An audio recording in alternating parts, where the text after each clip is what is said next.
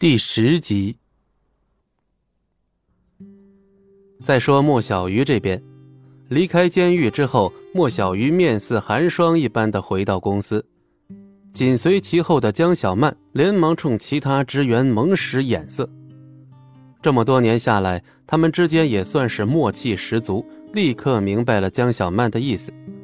就连个别手头上没事的人，也赶紧装模作样的低下头忙了起来。进了办公室，砰的一声，莫小鱼把包重重的往办公桌上一摔，一脸烦躁的坐了下去。啊，小鱼姐，没必要和那种人置气嘛，气坏了自己的身子，多不值当啊！江小曼赶紧给莫小鱼泡了杯茶。你听他说的那些话是人话吗？莫小鱼现在是气不打一处来呀，哪有心情喝茶呀？我看他就是想趁机狮子大开口。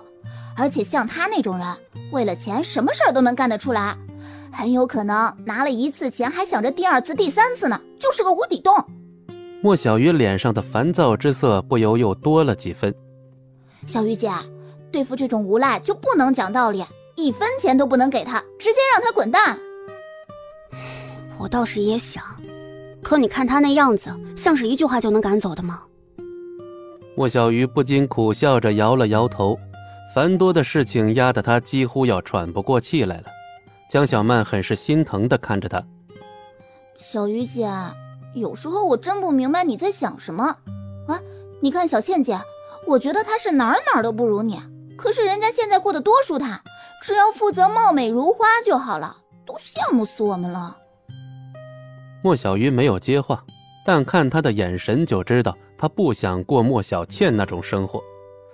见莫小鱼无动于衷，江小曼还想再劝上几句，可就在这时，一名职员突然敲门进来：“老板，顾公子来了。”“啊，顾公子来啦！”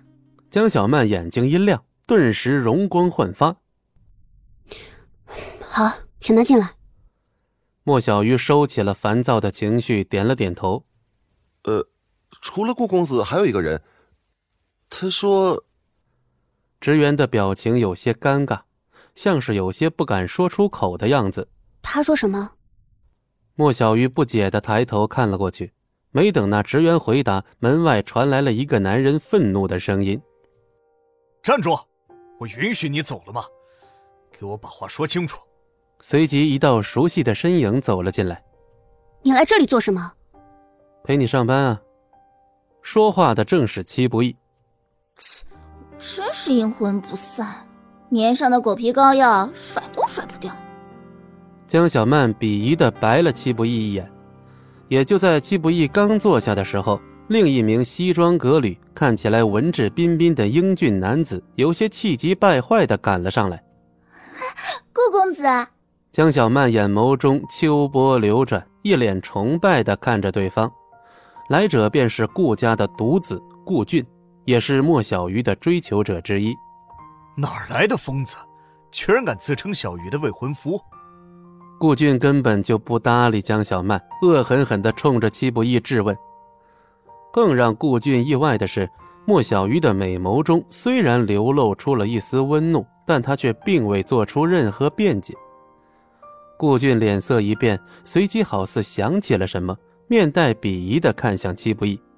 哦。原来你就是那个大名鼎鼎的姑苏第一孝子戚不义呀！你居然还有脸待在姑苏？做人做到你这个份上，在下是望尘莫及了。顾公子啊，那种无赖怎么配跟您相提并论呢？哎，快请坐。顾俊微微颔首，似乎也觉得刚才有些失态，连忙又做出一副风度翩翩的样子。小鱼。每次看到你的面容，无论多糟糕的心情都能抛之脑后。顾俊深情款款地望着莫小鱼，一丝不耐在莫小鱼的眼中一闪即逝。顾俊的私生活有多迷乱，他可是多多少少有所耳闻的。顾公子，不知你今天来又有什么事呢？莫小鱼尽可能地放缓自己的语气：“我给你准备了一份大礼。”不过，在揭开谜底之前，最好先把某些碍事的垃圾赶出去。莫小鱼虽然没什么兴趣，但还是冷漠的开口：“请你离开这里。”可戚不义非但无动于衷，反而还点燃了一支烟。顾俊脸色一沉，就连他都没享受过在莫小鱼办公室里抽烟的待遇。喂，你耳聋了吗？小玉姐让你滚蛋！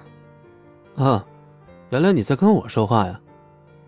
戚不易指了指自己，一副后知后觉的模样。是。哦，没事你们聊你们的，不会影响到我的。顾俊瞥了戚不易一眼，不由嘲弄的说：“既然他死皮赖脸的不肯走，那就由他去吧。这人呐，一旦脸都不要了，那可真就天下无敌了。”说罢，顾俊这才继续凝视着花容月貌的莫小鱼，面带微笑：“小鱼，庄慎这个名字，听说过吗？”